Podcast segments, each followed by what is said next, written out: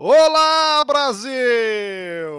Como estão vocês? Como que saudade, Anthony! Semana NFL começando aqui para falar de semana 7. A NFL não para, o PAN tá rolando aqui Santiago de Chile, que amanheceu com uma segunda-feira autêntica segunda-feira, com frio e chuva.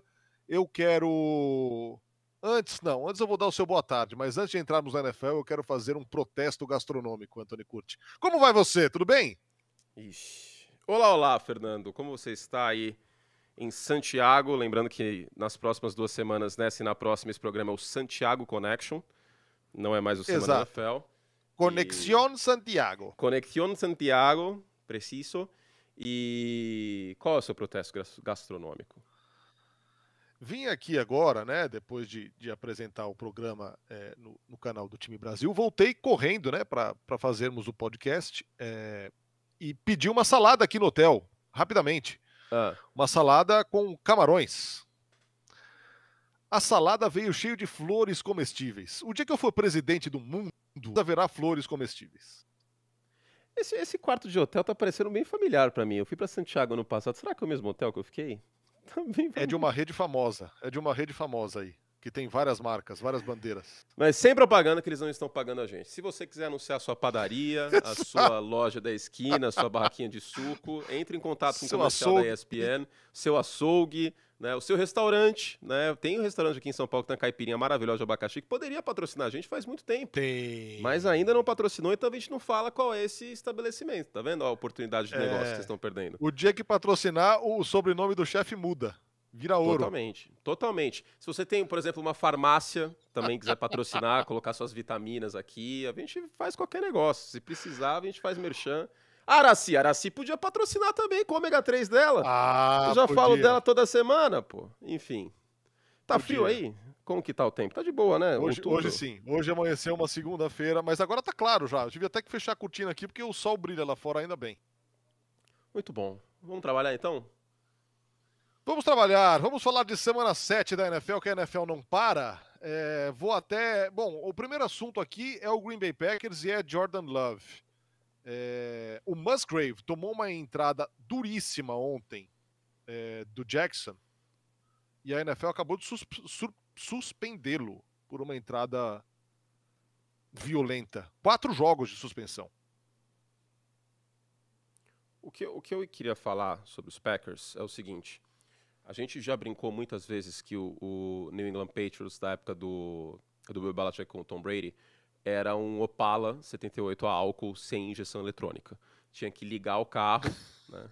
Quem tem mais de 30 anos já sabe como que era isso aí nessa época. Tinha que ligar o carro, e aí você ficava lá na garagem esperando o carro funcionar, né, de vez, engrenar de vez, para você sair, principalmente em dias de frio. O ataque dos Packers em primeiro tempo, nos últimos quatro jogos, eu não sei nem se é um Opala, eu poderia listar outros carros. Da... É uma veraneio. Nossa, cara. É uma veraneio a Nossa álcool. senhora. Porque, cara, é impressionante. O time ele acorda pra vir. E não é só o ataque, tá? O ataque e a defesa dos Packers em primeiro tempo é uma coisa simplesmente horrorosa. E o Jordan Love, ele vem oscilando muito entre muito passe curto, isso aconteceu especialmente no primeiro tempo, e umas tijoladas no fundo do campo que já tá manjado. No início da temporada, a gente viu o Jordan Love tendo sucesso nesses passes em profundidade. Agora não tá tanto mais assim. Tanto que teve uma interceptação que foi a derradeira do jogo, em cobertura dupla, e ele forçou uma bola que não tinha que forçar. Acabou sendo interceptação e deu a vitória para os Broncos. No segundo tempo melhorou, de novo. Né? E foi assim em outros jogos neste ano. Foi assim contra os Commanders, por exemplo, ou contra os, perdão, contra os Falcons, por exemplo. Mas é muito pobre, é muito pobre. E ele não tá cuidando da bola. São quatro jogos seguidos com interceptação. Esse era o meu É. medo em relação ao Jordan Love antes da Esse é o temporada, e tá ponto. feio. Esse é o ponto. E, e a gente lembra aqui que quando, no, no último ano do Aaron Rodgers, com todas as pa- particularidades que teve o último ano do Aaron Rodgers, é, um pouco dessa ineficiência né, do Green Bay Packers, a gente colocava na conta dos recebedores novos, com os quais ele não estava acostumado, não tinha sintonia, principalmente depois da saída do Davante Adams. Agora a gente está vendo esse, essa questão acontecer de novo. É, será que os recebedores, é, não só por ser novatos, mas talvez por não serem tão bons assim, não tem uma parte deles nesse boleto aí, Kurt, nessa fatia aí? Será que não tem um pouquinho dos recebedores Ah. também? Sim e não. É, Eu vejo muito o Romeo Dobbs sendo marcado em profundidade, coisa que não estava acontecendo tanto no início do ano. É, teve até uma recepção meio miraculosa do Reed de touchdown, que o alvo era o Dobbs, aí a, espalmou a bola e o Reed pegou no segundo tempo isso. Uh, sim e não, Narda. Eu acho que é mais uma questão de que o Jordan Love, por incrível que pareça, ele jogou melhor pressionado nesse jogo do que sem pressão. E aí eu preciso. Nesse jogo a gente não tem a câmera tática ainda disponível. Aí eu preciso olhar a câmera tática para falar desse jogo. Mas de fato eu não sinto isso, é mais um feeling. Como eu disse, eu tenho que olhar com mais atenção depois, vou fazer isso. Que a separação está sendo criada tão facilmente. Porque não são wide receivers de primeira prateleira. Isso acho que é um fato. Não tem um A.J. Brown aí, não tem não. Uh, o mesmo um Devonta Smith pensando em Filadélfia. Não tem um Turk Hill, não tem um Jalen Waddle, não Nem tem projetos um disso. Kelsey. Nem projetos disso. É, o Tyrande é calouro, uh, o Reed também é calouro, Christian Watson segundanista, o Romeo Dobbs também é jovem, se não me engano, segundanista também. Então, é muita inexperiência. E aí o ataque terrestre, fora uma ou outra boa jogada do Dylan ontem, o ataque terrestre também é pobre, a linha ofensiva não acho que está jogando tão bem. Então, é um ataque abaixo, cara. É um ataque que tem dificuldade de fazer 20 pontos. É um ataque abaixo e já é um mês assim, né? Não é como se fosse dois jogos e tudo mais. A defesa dos Packers também não está jogando em altíssimo nível, como pontualmente teve lances, especialmente no início da temporada, mas aí né, pegou Chicago Bears, pegou Desmond Reader, aí ficou um pouco mais fácil. Agora, o panorama dos Packers era de que não seria um time de pós-temporada. Com força, iria para o White Card. Né? Ninguém nunca colocou os Packers como favorito na divisão.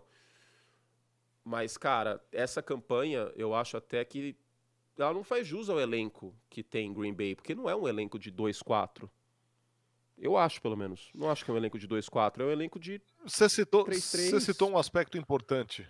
Tá, você citou um aspecto importante aqui, porque se você olhar no papel, é, Green Bay tem uma ótima dupla de running backs, né? Só que a gente já viu o Aaron Jones perder jogos aqui no começo com lesão e ainda nos lanchou. Ontem foi muito discreto mais uma vez o Aaron Jones. Ah, o Dylan teve uma participação maior do que ele. 35 jardas.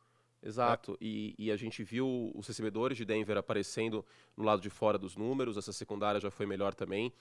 Talvez seja uma questão de, e eu não estou dizendo que tem que acontecer isso agora, mas talvez seja uma questão de pensar em mudar a comissão técnica para o futuro. Não estou colocando o Matt LaFleur na rua agora, mas pelo menos monitorar essa situação. Porque ano passado, com o Aaron Rodgers, saudável, jogando, e saudável, minimamente saudável para jogo, não estava bonito. Neste ano, com o Jordan Love, está menos bonito ainda. E precisa de um milagre, na minha opinião, os Packers para os playoffs. Sobre o Jordan Love, e, é muito importante, um... hum. Só para terminar a Narda, ele não é calouro. A gente não pode tratar ele como calouro. São três anos de NFL, três anos de training camp, três anos de estudo, três anos no mesmo sistema, porque às vezes usa-se a desculpa Verdade. de ah, não, é um sistema novo, ah, não, mudou o coordenador ofensivo. São três anos pisando em Green Bay. Estando lá no pisando, que eu digo, estando no Wisconsin, estando no, no, no Lambeau Field. Não é que ele apareceu ontem, é um sistema novo e. Cara, calma aí também. Então, é, a, a chave do time foi dada a ele. Ele jogou bem uma vez ou outra, jogou bem um segundo tempo ou outro, é, deu lampejos, mas ele não está conseguindo cuidar bem da bola. E o que estava pouco, o pouco que funcionava nesse ataque era o passe em profundidade. As defesas adversárias tiraram isso. Tirando isso, o ataque não produz. E eu joguei o nome dos dois na fogueira e vou aqui agora ao mesmo tempo passar um pano. No morde a sopra clássico. É... Elon e Aaron Jones discretos, jogo terrestre que não flui. Não dá para tirar da frente, não dá para esquecer os desfalques de linha ofensiva de Green Bay que já é. massacram o time já há algum tempo também, né? Sim, sim. E também não é como se a gente já contasse com o Bakhtiari saudável na vida dele profissional de futebol americano, né? Então, assim, é, tudo bem, Detroit tomou uma sacolada dos Ravens com muito mérito dos Ravens. Acho que esse jogo fala muito mais de Baltimore do que Detroit. Daqui a pouco a gente vai falar sobre isso mas existe uma diferença muito grande do time, do conjunto Green Bay Packers para o conjunto do Detroit Lions. O Green Bay Packers, hoje, se a gente for fazer um power ranking de 1 a 32, os Packers são um time vigésimo, vigésimo primeiro. Os Packers vão conseguir ganhar de Carolina, os Packers vão conseguir ganhar de Chicago, os Packers vão conseguir ganhar de Arizona, mas os Packers vão ter dificuldade contra vários times da meiuca da NFL. Os Packers vão ter dificuldade contra os Falcons, por exemplo. Os Packers vão ter dificuldade contra os Raiders, que eu acho que é um time bem mais pobre do que pareceu naquele Monday Night Football. Vide o que aconteceu nesse domingo contra os Bears. Sem o Garópolo, tudo bem, mas mesmo assim Então, é muito pouco, cara. É um futebol americano muito pobre que a gente está vendo de Green Bay. Eu acho que como a, a melhor forma de definir é isso. É um ataque pobre e que não deve evoluir do dia para a noite. Né? É um ano que deve ser igual o primeiro ano do Aaron Rodgers como quarterback em 2008. É um ano que os Packers não devem para os playoffs. É, eu acho também, e, e já olhando para frente, é, um, é um, um, time que precisa fazer um esforço para contratar um wide receiver que resolva, cara. Wide receivers coadjuvantes é, nesse nível só ia dar certo e ainda assim com ressalvas se fosse no comando de ataque um Patrick Mahomes da vida. Porque é. Kansas City vive de atletas wide receivers coadjuvantes e consegue porque o seu quarterback é um, é um extra série. Agora, Exato. com o Jordan Love comandando o ataque e quarterbacks coadjuvantes, eu acho que a coisa. Wide receivers coadjuvantes, eu acho que a coisa complica um pouco. É isso. O que temos na pauta ainda, meu querido? Temos na pauta agora o Miami Dolphins. Que, cara, ganha de quem tem que ganhar e perde de quem não tem que perder. Né? Ganha de times com campanha negativa, cinco vitórias em cinco jogos, e perde de quem tem campanha positiva, duas derrotas em dois jogos. É, esse time do Miami tem armas, tem elenco, tem jogo para ganhar jogo grande. Só que isso não aconteceu. É, o processo de Dallas Cowboysação do Miami Dolphins está todo vapor, hein? Será? Por... Ah, cara. Tá acontecendo, Será? né? Será? Porque a gente fala que os Cowboys não conseguem ganhar jogo grande. Quando foi o último jogo grande que os Dolphins ganharam? Jogo grande mesmo. Talvez contra os Ravens. Faz um tempo já. Ano passado pegou os Chargers no horário nobre e perdeu. Ano passado pegou os 49ers, perdeu. Na véspera de Natal pegou os Packers em casa, perdeu. Talvez o último jogo realmente importante que o Miami tenha vencido foi contra Buffalo no início da temporada passada. Isso faz um ano. E eu não estou considerando, obviamente, o jogo de playoff contra os Bills, porque estava o Skyler Thompson. Aí esse ano pega os Bills fora de casa e sumiu o ataque. Pega é, os Eagles fora de casa. O ataque fez 10. Ó, o ataque dos Dolphins fez 10 pontos. O ataque dos Dolphins não fez 17 pontos. O ataque dos Dolphins não chegou a 200 jardas passadas. Houve lesões? Sim, há lesões na linha ofensiva. Mas eh, mesmo com o Terrell Armstead fora na semana 1 contra os Chargers, deitou e rolou. ok, contra os Chargers, lindo, né? Agora, vai pegar um, Philadelphia Eagles que é um time mais físico, e aí o ataque mágico não aparece? Então, quer dizer, só quando tá tudo confortável, só quando a mesa tá posta, é que o prato é bom? Se precisar fazer algo um pouco mais no estresse, um pouco mais na dificuldade, aí não flui? Tiraram o jogo terrestre de Miami ontem, e na semana passada eu tinha falado, ó, sem jogo terrestre, me preocupa esse ataque, porque quando o jogo terrestre flui de Miami, com o Raheem Mostert, com o Etienne que está fora, aliás, é, você, como defesa, tem que se preocupar com o fundo do campo e com o jogo terrestre. E aí a defesa, se cobre só o fundo do campo, toma um monte de jarda corrida do Mostert e do A-Chain. Ou do Mostert, enfim. Se se preocupa Sim. com o jogo terrestre, toma um monte de big play do Turk Hill do Jalen Waddle. Então, se você corta o jogo terrestre de Miami, e, e Philadelphia fez isso muito bem, com um front que é muito talentoso, inclusive, diga-se que o Howie Roseman de novo, deu um nó na NFL, acabou de trocar pelo Kevin Byard, que é um dos melhores safeties da liga, por um troco para Tennessee. E é uma, um problema a menos agora em Filadélfia, né? Porque safety poderia ser um problema e traz o Kevin Byard. Assim, é realmente Byard, impressionante. Exato. É realmente impressionante o que esse cara faz. E aí, uh, você tira o jogo terrestre com uma, um front muito talentoso, tira o Tua de ritmo, joga físico contra Miami, e é, é isso. É isso. Aí o time não flui. Faltas adoidado, existe sim o argumento de muita gente de erro de arbitragem, papapá, mas uh, foi um abismo de diferença de falta dos dois times. Teve drop do Tark Hill que poderia ser touchdown, que na sequência veio o touchdown na pick six, mas um drop que não pode acontecer. É... Cara, o Tua, de novo, parece que se as coisas saem fora do trilho, ele não performa é. em alto nível. Desculpa, é a verdade. Eu faço, eu falo da, da, do Dallas Cowboys porque quantas vezes a gente viu isso do, do, do deck? O deck já é fato Total. consumado isso, tá? O Tua, beleza, vamos ter um pouco de calma. É o segundo ano dele num sistema de alto nível. Agora, pega todos os jogos contra times grandes. E quando eu digo time grande, é time que briga por Super Bowl tá? Porque o, o, Tampa Bay Buccaneers foi grande em 2002 e passou um ano, uma década sem ter relevância. O Houston Oilers foi grande nos anos 70 e depois virou Tennessee Titans. Time que grande, é time que briga por alguma coisa. Pega os jogos, os Dolphins Justo. contra time que briga. Pô, o todo mundo some. E a defesa? A defesa me preocupa. Ah, mas o Xavier Howard não jogou, teve que jogar com ela Apple. Ok, eu acho que é um fator. Agora, no geral, nessa temporada, esperava-se mais de uma defesa do Vic Fangio, por mais que as defesas do Vic Fangio demorem para engrenar tradicionalmente, do que está sendo apresentado. Então, me preocupa, cara, porque quando o Miami pega times físicos, não está conseguindo jogar. E se perder para os Jets? Você descarta que o Miami perca para os Jets? Eu não descarto. Eu não descarto. Ah, ah eu descarto. Não, 100% eu não descarto. Porque os Jets têm uma defesa física que pode é, fazer é tudo é isso boa. que eu disse.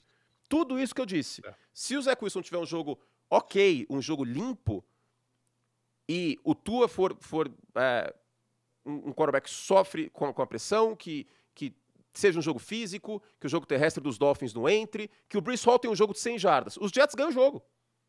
Foi assim que eles ganharam contra os Eagles, inclusive. Então, cara, é, esse jogo fala muito sobre Filadélfia, que é um time que merece a campanha que tem.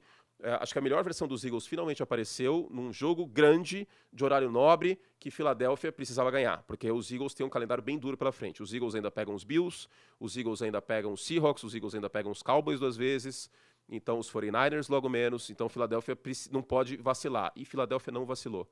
Filadélfia entrou 100% no jogo. Miami não me pareceu um time que compete para valer. Sabe o que é Miami nesse momento? Não é nem que compete. Sabe o que é Miami? É o Brasil de 82. Joga lindo e aí vê o Paulo Rossi e faz três gols. O que, que adianta jogar lindo? É. Campeão moral. É campeão moral. Miami Dolphins é o melhor ataque da NFL. E aí? Tem que jogar e performar. Com e a ressalva. Ponto...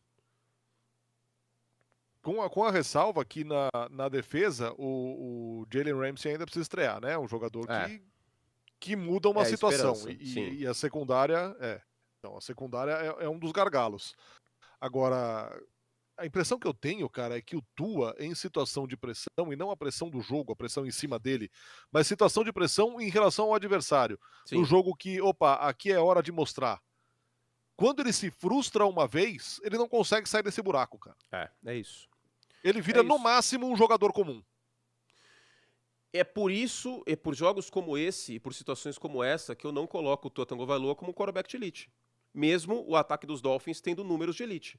Mesmo o ataque dos Dolphins já tendo passado de 30 touchdowns no ano, mesmo o ataque dos Dolphins entrando nessa partida liderando a NFL em jardas passadas e corridas.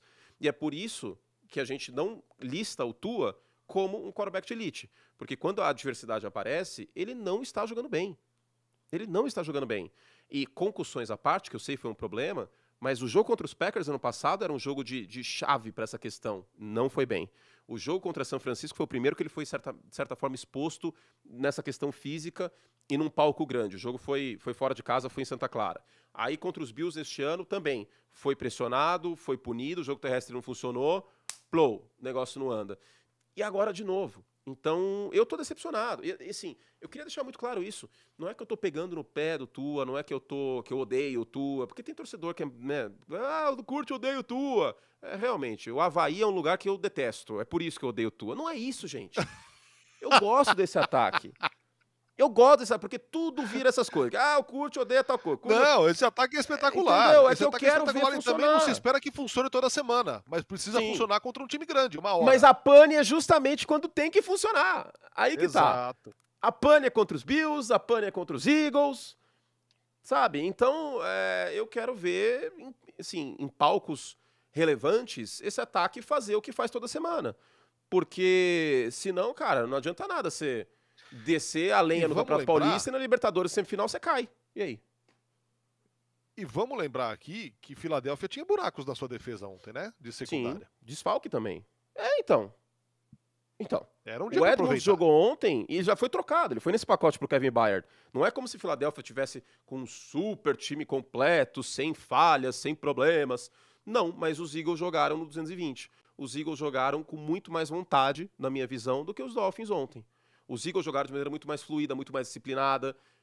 Problemas à parte de arbitragem que muita gente vai argumentar, e eu não acho que foi um escândalo, como foi Browns e Colts, por exemplo. Browns e Colts está super para falar, que foi bizarro o final. A gente estava junto no jogo, um contato Sim. legal que não existiu e uma interferência que não era catchball aquele passe, não era recepcionável nem aqui nem na China. Aí beleza, aí a gente pode falar. Agora, nesse jogo, não nesse jogo teve N outros problemas. Então, eu digo isso tudo sobre Tua, sobre os Dolphins, porque eu quero ver esse ataque que é maravilhoso, que é o time mais divertido de jogar de ver ofensivamente, de comentar Sim. ofensivamente, de aparecer nesses, nesses jogos grandes. Porque quanto mais forte é a liga, quanto mais times fortes que dá jogo, etc., mais legal, mais divertido é. E acima de tudo, para alguém que gosta de futebol americano, para alguém que faz isso, a sua profissão, para alguém que pensa, respira, dorme, acorda pensando no futebol americano, você quer ver um ataque como esse aparecendo na hora certa. Você não quer ver um ataque como esse não fazendo um jogo competitivo contra Buffalo e contra Miami e contra a Filadélfia. Você fica a semana inteira pensando nesse jogo e aí aparece isso no domingo. É frustrante. E eu espero que fique muito claro que, que a, a, o meu, meu depoimento aqui, a minha, minha fala, é de frustração. Não é de ódio, não é de torcer contra. Pelo contrário, é de frustração.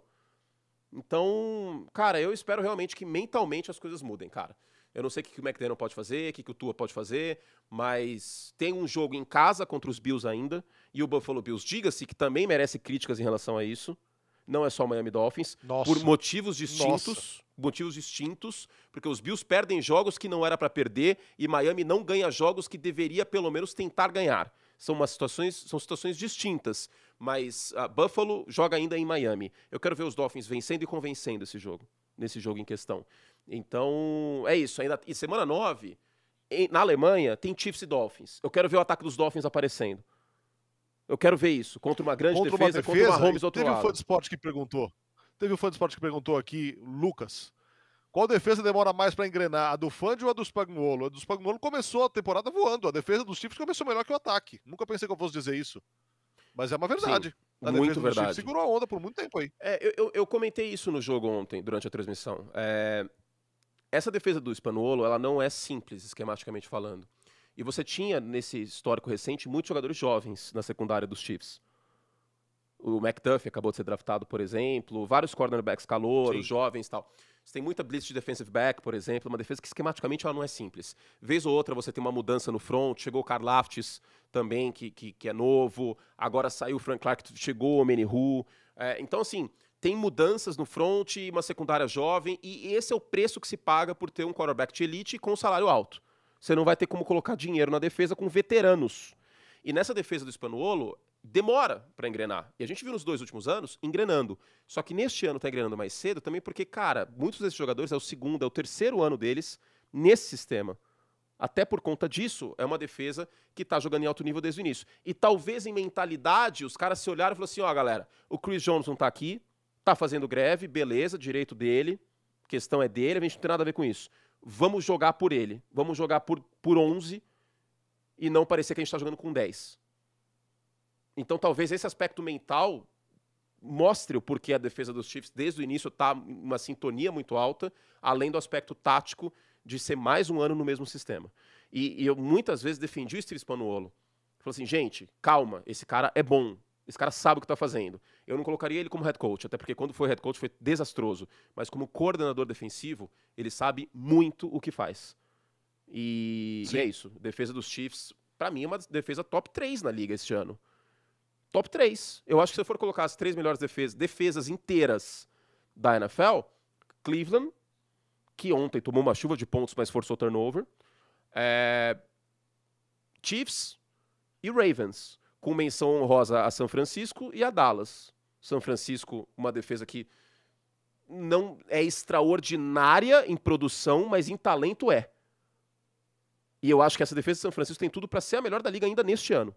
O Nick Bolsa, por exemplo, ainda não deu os cartão de visitas. O Fred Warner já deu esse cartão de é, visitas. Então, São Francisco é uma que, que pode entrar. Mas se eu for pegar a produção das seis primeiras semanas, eu coloco essas três, com uma menção muito honrosa a São Francisco, uma menção muito honrosa a Dallas também, que teve seus momentos, mas também perdeu contra a Arizona, né, que foi feio pra caramba, contra os 49 foi horrível. Então, acho que até coloco um empate técnico aí, vai. Coloco em, em segundo lugar o um empate técnico Chiefs, Ravens e 49ers. A melhor para mim ainda, é, ainda é Cleveland, mas o um empate técnico dessas outras e uma menção rosa Jets e Cowboys. Hoje seria assim. É, pegando aqui de volta ao, ao, Miami Dolphins, você chegou a olhar o placar de faltas, como é que ficou? Eu não lembro de cor, mas se não me engano foi 70 a 0. 10 a 0, cara. É, 10 a 0, 10, né? Exatamente. 70 a 0. 70, 70 jardas a 70 de, jardas cedidas em falta, zero. E aí é o mental também, né? É. Aí complica. Exato. E, e, teve falta que voltou touchdown. Por exemplo, se não tivesse tido aquela falta no início do jogo, que acabou terminando em field goal, talvez o fluxo da partida pudesse ser diferente. Né? Então, assim, eu, eu tô chateado, acima de tudo, porque eu queria ver Miami aparecendo mais forte. Agora, por outro lado, eu tô bastante feliz pelo Philadelphia Eagles, porque eu defendi muitas vezes os Eagles nessas últimas semanas. Você, ah, mas não tá vencendo de maneira contundente, de maneira afirmativa, de maneira espetaculosa, mas era um time que estava sabendo fechar jogos. Perdeu para os Jets, por muito mérito dos Jets, que jogou de maneira física, que eh, dominou o ataque dos Eagles, com o Jalen Hurts que teve mais turnovers que deveria. Esse é um ponto que a gente tem que ficar de olho nesse ano, porque ele está tendo muito mais turnover que ano passado. Essa é uma medida sim. de preocupação, sim. Mas a Filadélfia é um dos favoritos da NFC.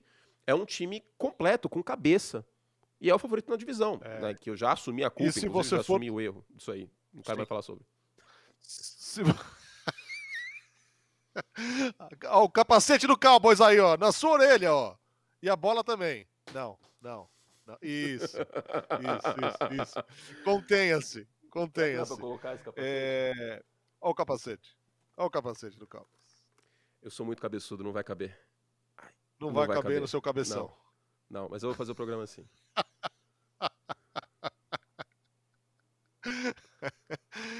Até esqueci o que eu ia falar, cara. O que, que eu ia falar? Não lembro. Não sei o que eu ia falar. Nossa, tá impressionante. Já não sei mais o que eu ia falar. Qual é a pauta? Segue não. a pauta, Fernando. Vamos voltar à pauta. Se você lembrar depois, eu, eu, eu falo. Você viu sinais positivos em Broncos e Patriots? Uh... Calma aí. Calma aí que já destruí muito cenário por, um, por uma temporada do Semana. NFL. Nos Broncos, nem tanto. Nos Broncos, nem é, tanto. Eu também não. Não achei que foi um grande jogo do Russell Wilson, não. Um jogo protocolar, assim. Nada extraordinário, nada de muito diferente do quarterback médio que a gente já viu esse ano. Um jogo talvez sem e erros. E faltou dizer isso também, com todo o respeito ao torcedor do Green, Pack, do Green Bay Packers, não me odeie, do Denver Broncos, perdão. Quando você perde para o Denver Broncos numa temporada em que nada funciona no Denver Broncos, é um sinal de alerta também muito grande que sim, tem que acender em Green Bay. Sim, eu acho, eu acho. Agora, dos Patriots eu vi um pouco mais de sinais positivos, uh, um pouco na defesa, um pouco no ataque. A gente viu o Peppers com uma interceptação no início do jogo. Frise-se, é a experiência de Josh Allen. Se tem dois jogadores, se vocês quiserem saber quem é o Josh Allen e quem é o Garden Minshew, vocês assistem jogo, os jogos dessa semana dos dois, que vai ser exatamente a experiência dos dois. O Josh Allen teve uma interceptação na primeira jogada do jogo, primeira jogada, que ele não deveria, que ele não viu a marcação, a marcação recua e faz interceptação em zona. E o Garden Minshew foi uma máquina em profundidade, correu para dois touchdowns, teve quatro turnovers. É, o Garden Minshew é o Josh Allen dos pobres, diga-se. E o Josh Allen teve essa interceptação, mas aí no segundo tempo ele melhorou muito e começou a conectar melhor em profundidade, encontrou o Diggs e tudo mais. É... Sobre os Bills. Esse jogo fala um pouco sobre os Bills, porque, de novo, é um primeiro tempo porco e um primeiro tempo de salto alto do Buffalo Bills. Começa por aí. Mas ele também fala bem sobre os Patriots. Por exemplo, indiretamente, aliás, esse jogo fala sobre o Brandon Staley, tá? Porque o J.C. Jackson está jogando bem. Olha só que curioso. Que peculiar, né? Que engraçado isso. Nossa, porque... que porta dos fundos que ele saiu, né? Tipo, jogado, jogado no lixo, cara. E assim, beleza. Daqui a pouco a gente fala sobre os Chargers. Sobre o ataque dos Patriots. É... Eu vi um Mac Jones soltando a bola mais rápido, eu vi o Mac Jones mais confortável no pocket. O ataque dos Patriots usando melhor os tight ends. Tá? Eu vi o Hunter Henry aparecendo, eu vi o Farrell Brown aparecendo, o Gezek teve o touchdown da vitória. Então, os ends sendo mais bem utilizados, eu acho que a fórmula é um pouco por aí. É menos Devonta Parker e mais ends, porque o Mac Jones não é um gênio. Vi menos o Mac Jones tomando decisões idiotas, para não falar outra coisa uma máquina de turnovers no início da temporada. Nos dois últimos jogos, um turnover, que foi aquele passe bizonho contra os Raiders. Mas um turnover. Isso melhorou. E se o Mac Jones não fizer jogos limpos, com a pouca octanagem, com a pouca potência que esse ataque tem, os Patriots vão perder jogos. Se o Mac Jones cuidar da bola, buscar seus tight ends, os Patriots forem mais assertivos na red zone e tudo mais, que foram, inclusive, né? Aí os Patriots têm chance de roubar jogos, de...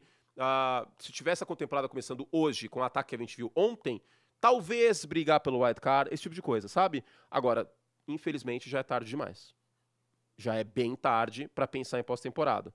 E, de uma forma ou outra, segundo o Ian Rapoport, o New England Patriots já renovou o contrato do Bill Belichick antes dessa temporada. É. E deve ter uma multa bem salgada. Nossa, impossível de sair. Eu imagino que deve ser uma multa. Agora,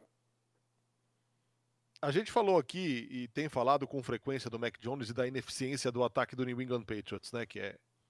Passou de 20 pontos finalmente, hein? É... Finalmente passou é, de 20 então, pontos. Semana passou, 7. Passou de 7. 20 pontos e mais. E mais. Eu não vi a questão de pressões e coisa do tipo, mas se eu não estou enganado, ele sofreu um sec no jogo de ontem só. Porque ele soltou a bola mais rápido. Isso foi um tremendo fator. Um tremendo fator. Usou também um cara que apareceu e apareceu bem, que foi bem na pré-temporada e que só se falava ele, o Demario Douglas. Fez um bom jogo também, calouro. Então, foi um ataque mais inteligente, um ataque que usou melhor os ingredientes que tinha à disposição. Entende? Você pode. O... Diga, Narda. Fala, pode falar. Não, não, pode falar. Não, assim, você tem farinha, manteiga e leite, você pode fazer um miojo ao molho branco, ou você pode fazer um fettuccine. São os mesmos ingredientes, tirando o fettuccine e o miojo. A diferença é que soube utilizar os ingredientes melhor. É, é um pouco por aí, sabe? É, pela primeira vez, eu não vou dizer que eu me empolgo com o ataque dos Patriots, mas eu olho para o ataque dos Patriots e eu falo, pô, digno. Foi digno. Foi, foi disso, digno. E, né? e assim, é, um, um, outro alerta que, que tem que ser feito para Buffalo, é, e, e, por outro lado, esse pequeno elogio, esse pequeno sopro de vida no ataque dos Patriots, os Patriots tiveram mais jardas aéreas do que o Buffalo Bills no jogo de ontem. Até jardas aéreas, o é. New, England, New England Patriots foi melhor do que o Buffalo Bills. Até porque foi um festival de passes errados, né? Do Josh Allen em profundidade. 2 de 10 passe, em passe para mais de 15 jardas. E. Ele terminou com 27 de 41. Diggs, é isso. Tirando o Stephon Diggs, nada. Não tem elemento esse ataque, cara. O Dawson Knox não é, nunca foi um Tyrant extraordinário. O Dalton Kincaid é um calouro. Teve até uma recepção, agora não lembro quantas foram, mas eu lembro de uma no meio do campo. É, para além do Stephon Diggs, não tem wide receiver. O James Cook não é um bom running back correndo com a bola, é um running back para receber passes. Não tem jogo terrestre forte. Resume-se esse ataque ao Stephon Diggs e ao Josh Allen tirando coelhos da cartola. Mas vai ter dia que o Josh Allen vai ter interceptação na primeira jogada. Vai ter dia que as coisas não vão engrenar no primeiro tempo. E é por essas e outras. E outra coisa, onde foi o touchdown da vitória dos Patriots? Do Gesek, no meio do campo. Quem provavelmente estaria ali marcando em zona? O Matt Milano, que está machucado. Milano. Hum? Então, é, sei lá, cara, eu tô bem, bem decepcionado com Bills e Dolphins nesta semana. É, é difícil, cara, por motivos diferentes. Os Bills não ganham jogos que deveriam ser mais tranquilos. Vamos lá, Narda. Quais são os, os jogos que Buffalo realmente apresentou futebol americano digno e condizente com o elenco que tem? Contra Miami, é, contra Washington então, e contra Las Vegas. Só.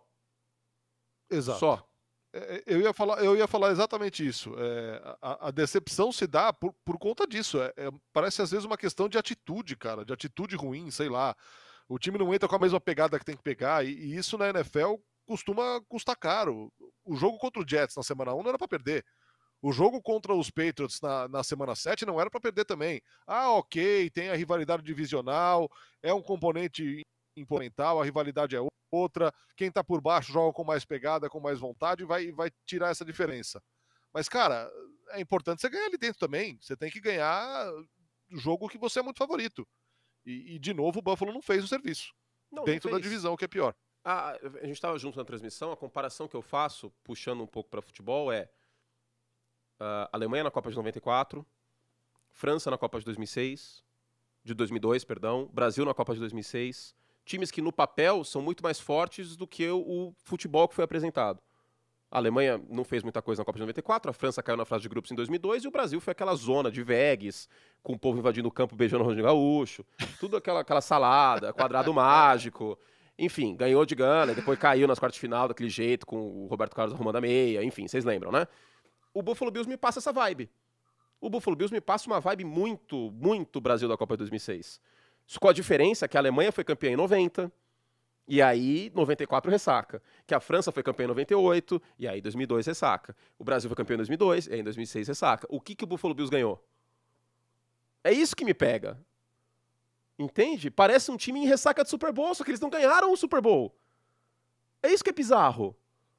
Então, assim, tem ainda é. metade de uma temporada para um Von Miller jogar no nível de Von Miller, para um jogo terrestre melhorar, para uma segunda opção aparecer nesse ataque aéreo, para além do Stephon Diggs. Novamente, eu não estou torcendo pela lesão dele, mas se o Stephon Diggs machuca, o que, que esse ataque vai produzir? Vai ser o Josh Allen correndo com a bola, Exato. na loucura? Que é o que e esse, e esse cara é uma certeza sempre, né? O, Sim. o Stephen Diggs parece que tá, é, é, proibido na vida dele jogar mal, cara. É o que sobra, é o que. E daí talvez até a frustração dele. Você lembra aquela derrota dos 13 segundos para Kansas City e ele voltando, ele ficando no campo, vendo a, o confete caindo, Sim. vendo a celebração, Lembro. ele na intertemporada deste ano. E aí eu vou dar um outro ponto que eu já questionei nessa temporada. Quando que a gente vai começar a falar um pouquinho mais de Sam McDermott e de Ken Dorsey? Porque a, o time ter essa alma também passa pela comissão técnica. Tudo bem, eles não foram bem nesse domingo, mas você consegue imaginar um time do Dan Campbell jogando desse jeito? Eu não consigo. Não. Então, olha o ponto que chegamos. Eu tenho que questionar a alma do Buffalo Bills. E é uma coisa que eu me preocupava antes da temporada. Qual eram as duas coisas, as duas coisas que eu mais me preocupava com o Buffalo? A alma do time e as lesões na defesa. E, infelizmente, as é. duas coisas estão acontecendo, Nardo. As duas coisas estão acontecendo. Você consegue confiar hoje em Miami e em Buffalo na pós-temporada? Eu não consigo. Miami contra Cincinnati, Buffalo contra Cincinnati, Miami, um, Miami ou Buffalo contra os Ravens, Miami ou Buffalo contra Kansas City. Eu não aposto em nenhum desses dois times hoje. Ah, podem mas mudar. Sabe uma coisa? Mas eu não consigo. Sabe uma coisa? É, é, eu acho que na eu acho que na AFC Todos os times já passaram por um período assim de, de baixa ou de não encanto. Ainda que o Kansas City tenha vencido seis de sete jogos, em muitos deles ganhou sem brilhar, ganhou sem sem ah, contra Denver, por exemplo, né? Ok, exato. Não, não, se espera que seja um espetáculo todo, toda semana, enfim. É, mas o Miami Dolphins ofensivamente vinha sendo. E aí chega em jogo grande, não consegue desempenhar o que se espera. É, e Buffalo a mesma coisa com, com essa história do, da, da, da, pegada e dessa, dessa ressaca. Sabe o que parece? Parece o Rams no ano passado, cara. É, o que eu falei, parece um time em ressaca do Super Bowl, como eu dei os exemplos de Copa do Mundo. Eu dei três exemplos de times que foram campeões da Copa do Mundo e que na Copa seguinte frustraram. Três exemplos aqui. E é exatamente isso que, que eu vejo hoje. Parece um time em ressaca do Super Bowl. Parece um time que ganhou o Super Bowl no ano passado e que tá, tipo, com um alvo nas costas, e aí tem alguns jogos que joga mal. Três jogos que eles foram bem. Miami, Las Vegas e Washington Commanders. Só. Contra os Jets, o Josh Allen parecia que ele não estava sóbrio jogando. Foi aquela coisa lou loucura total, que tem mérito defesa dos Jets, mas os Bills deram um monte de tiro no pé. Contra agora os Patriots, mesma coisa. E era para ter perdido contra os Giants semana passada. Era para ter perdido. Teve um erro de arbitragem grosseiro, que foi falta no Darren Waller e não foi dada. Então, assim, o Buffalo Bills assim, perdeu jogos por uma posse, beleza beleza. Poderia, e aí a gente pode conversar, os Bills poderiam estar 6-0, 7-0? Não. Jogando Não. desse jeito, sem tesão? Não. Os Ravens? Sim, os Ravens poderiam estar 6-0. E aí você falou de adversidade. Kansas City e Baltimore são dois times que passam muito mais confiança do que o Buffalo Bills e o Miami Dolphins. Muito mais. Até porque tem defesas que estão jogando em altíssimo nível quarterbacks que são muito talentosos à sua maneira, e o Lamar Jackson passando a bola desse jeito, com a defesa que os Ravens têm e explorando melhor suas armas, até o Odell deu as caras nesse jogo, contra um time muito competente, que é o Detroit Lions, esse Baltimore Ravens hoje, hoje é o favorito na sua divisão. Todo o respeito do mundo a Cleveland, que eu já falei, tem a melhor defesa da liga, com o TJ Watt que está voando e é candidato a defensor do ano, com o Cincinnati Bengals, que tem o Joe Burrow agora saudável, mas hoje as minhas fichas estão em Baltimore, porque Baltimore é o time mais completo dessa divisão. Então, o, o que você falou, a hora que eu, que eu peguei a, a bola aqui para falar desse, dessa desconfiança que você tem de Buffalo contra Cincinnati, Kansas City e coisa do tipo, mesmo esses times, é, repito aqui, Kansas City não em certos jogos não encantou. Ontem foi muito bem contra os Chargers mas em certos jogos não encantou. E o Cincinnati Bengals também é um time que ainda não inspira aquela confiança toda. Não. Assim, é o meu palpite para campeão do Super Bowl, tá? No começo da temporada. Eu palpitei Cincinnati Bengals campeão do Super Bowl. Mas, cara, ressalvas. Me, me parece, se os playoffs, a frase decantada, se os playoffs fossem hoje, é, eu acho que a gente podia ter muita surpresa, cara, porque tem muita instabilidade rolando na UFC ainda. Sim, mas é o que eu destacava. Os dois times com menos instabilidade, na minha visão, é Kansas City e Baltimore. Até porque uh, o Travis Kelsey não estava inteiro no início da temporada. Não sei quais estripulias ele estava fazendo fora de campo, mas não estava inteiro fisicamente, né, Zé Travis? E agora está. O Travis Kelsey vem de dois jogos fantásticos contra Denver. O, os Chiefs não foram fantásticos, mas o Kelsey foi, especialmente no primeiro tempo. E contra os Chargers, o Brandon Staley é um completo lunático que resolveu dobrar o Travis Kelsey no final do terceiro quarto. Aquilo foi simplesmente absurdo o que aconteceu. E, e os Chiefs têm um Rushy Rice que está evoluindo. Outra, outra pedra que eu cantei lá atrás no draft, assim, olha, nesse corpo de wide receivers, talvez o Rashid Rice seja o cara que vai começar a, a evoluir. O Marcus Wallace Scantling apareceu mais. Ontem eu te passei um zap. Ele está com 8% de alvo Sim. nesse ano. Menor marca dele na era Mahomes com ele. É, ele apareceu ontem, teve touchdown. Você passou, você passou o áudio e falou: Não, cara, olha que loucura. O Mahomes tem o menor é, rating passando para wide receiver. O que aconteceu ontem? Quatro touchdowns de wide receiver. 27 Não, rating da NFL. Né? É, é, teve um do Kelsey. É. Teve um do Kelsey. É. Mas Kansas City tem uma defesa top 5, sem dúvida nenhuma, com o Kelsey saudável e, e, e wide receivers podendo aparecer um pouco mais, especialmente o Rushy Rice e o Marcus Valdez Scantling, na minha visão.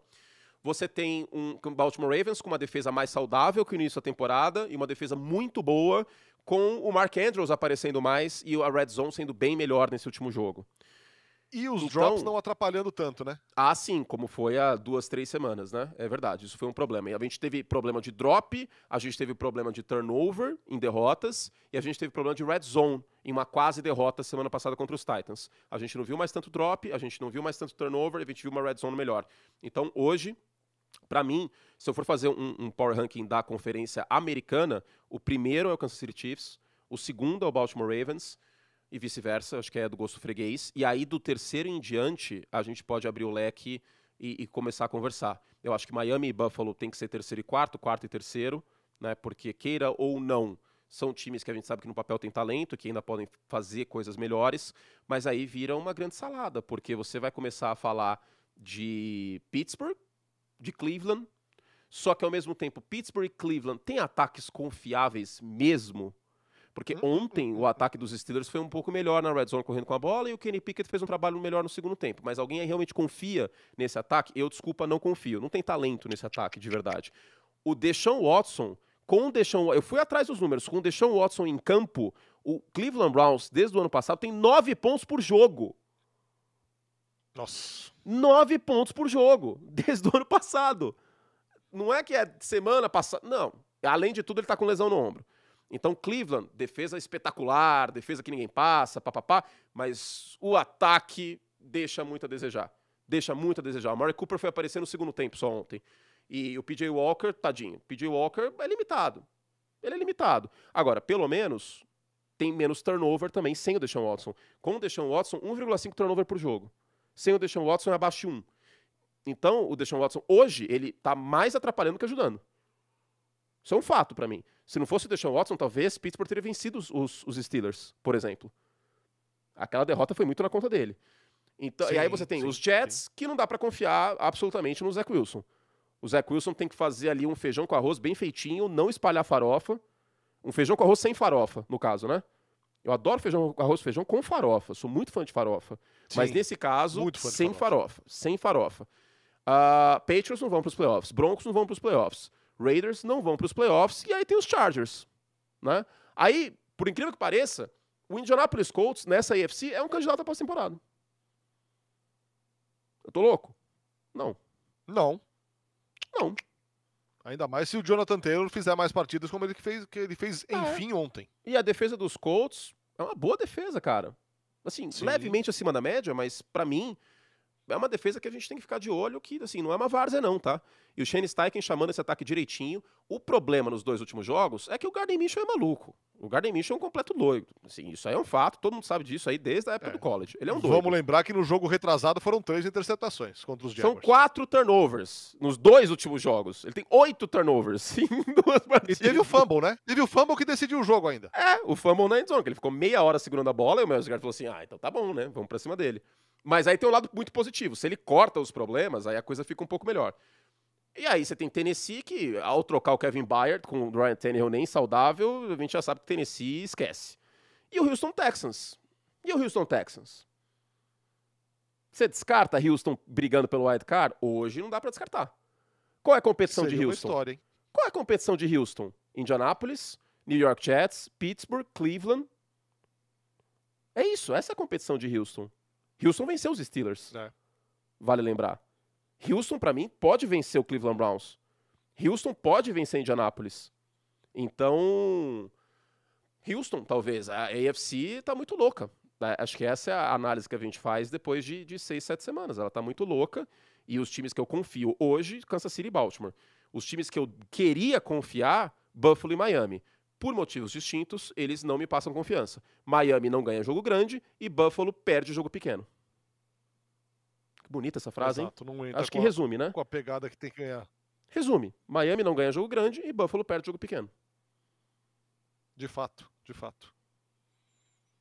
Agora, imagina os Jets que com é Aaron? Rodgers. Ia ser, ia ser espetacular, hein? É... Eu queria voltar- é, Os Jets não iam sim. estar 6-0 com o Aaron Rodgers. Óbvio que não. Mas, cara, os Jets com o Aaron. Rodgers seria muito legal. Seria muito legal. É Seria. uma, é uma pena. Seria. E eu só acredito que ele não joga essa temporada quando o- a- os Jets estiverem eliminados. É, porque ele tá andando já sem muleta, né? É... Cara, Isso aí é surpreendente, cara, pra quem machucou o tendão de eu vou Aquiles. dizer o negócio, cara. Eu vou A dizer o negócio, Arnica tem Não poder, foi hein? ruptura de tendão, né? Não foi ruptura de tendão. Arnica e E chá. E chá da vovó. a cópula dos golfinhos. É verdade, pra quem não sabe dessa informação muito importante, o Aaron Rodgers está ouvindo golfinhos transarem na sua recuperação. Então, se vocês estão passando por uma situação de estresse, assim, uma- um pós-operatório, e vocês quiserem ter uma, recuperação plena, como o Aaron está tendo, ouçam Transa dos Golfinhos. Que momento, cara. Não é- possível. Não é possível que ele fale essas coisas, velho. Não é possível. Só pode ser de sacanagem. Viraliza, deu certo. Falando em viraliza, deu certo. Aquela moça maravilhosa que sequestrou a liga, de nome Taylor Swift, Ah. ainda não viu mozão perder em loco, hein, cara? Não vi. Mas posso dizer uma coisa? Eu acho que a CBS ontem passou um pouco do ponto, cara. Eu acho que passou um pouco Por do quê? ponto. Mostrando demais? Cara, porque se, se o Travis Kelce tivesse uma recepção de duas jardas, mostrava a Taylor Swift. Eu acho que o, o DTV da CBS podia ter segurado um pouquinho, assim, sabe? Pra não banalizar. Eu sei que é importante pra. Ah, eu não tô sendo chato aqui, não, cara. imagina? É importante pra popularização da liga, pra trazer novos públicos e tal, mas acho que ontem foi um pouquinho over. Eu acho. E aí fica até. Não tem como a gente não falar. Porque aí fala assim, ah, você tá sendo hipócrita, apareceu ela. Eu falei assim, cara, televisão é imagem. Se aparece a mulher na tela, eu vou falar o quê? Do, do- do que eu almocei? Tá lá Taylor Swift se esgoelando no camarote, assim, ah, então, hoje eu comi dois pedaços de pizza de ontem, inclusive de uma pizzaria que eu estou decepcionado, hein? Começa com V de vaca. Não estava com qualidade ontem. Ih, que aconteceu? Sério? Não sei, cara. Talvez pela demanda alta de domingo à noite, fiquei decepcionado. Fiquei triste. Triste. Aliás, eu estou com saudade de pizza. Hoje, ao final do meu compromisso aqui no Cobcast, irei comer Ah. uma pizza napolitana que tem aqui pertinho. Pois me diga se é boa. O, pro- o problema é que o povo no Chile gosta muito de salgar a comida. Tudo muito salgado. Cara, ontem, isso? ontem eu pedi um risoto, eu pedi um risoto que ele era um risoto assim de cogumelos, normal. Ah lá, Um- um ah lá, Aaron Rodgers, ah lá.